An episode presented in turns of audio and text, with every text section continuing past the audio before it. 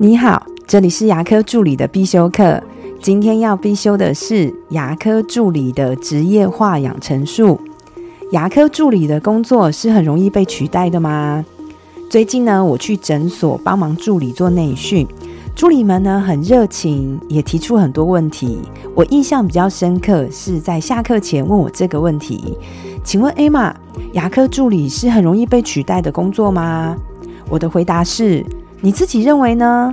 助理跟我说，牙科助理明明就是要会很多东西，而且要很细心。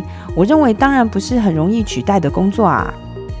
我认为这句话应该这么说：牙科助理呢是一个入门门槛比较低的工作，因为它不需要执照，也不需要强调你的学历。可是要把牙科助理的工作给做好，还是需要一点天分的。还是需要很用心、很细心的在学东西。每一间诊所对助理的要求都不太一样。我相信，真的有些老板可能觉得牙科助理是很容易取代的，没有那么重要的，甚至连助理彼此间都会这么认为。可是别人怎么想重要吗？我认为那一点都不重要。重要的是你自己怎么看待你自己。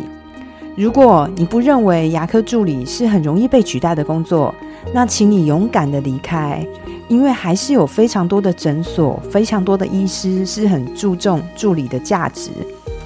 重点是你要拿出能力出来，让你别人认可你。我最害怕有一种助理，就是一边觉得自己怀才不遇，可是真正遇到有要求的医师、要求的诊所，他又说压力好大哦，我想要逃避。尊重不是别人给你的，是你自己给你自己的。只有你自己看重你自己，这才是最重要的。我今天的分享就到这边。如果觉得今天的内容对你有帮助的话，请你帮我下载下来，或是分享出去，让更多人听得到。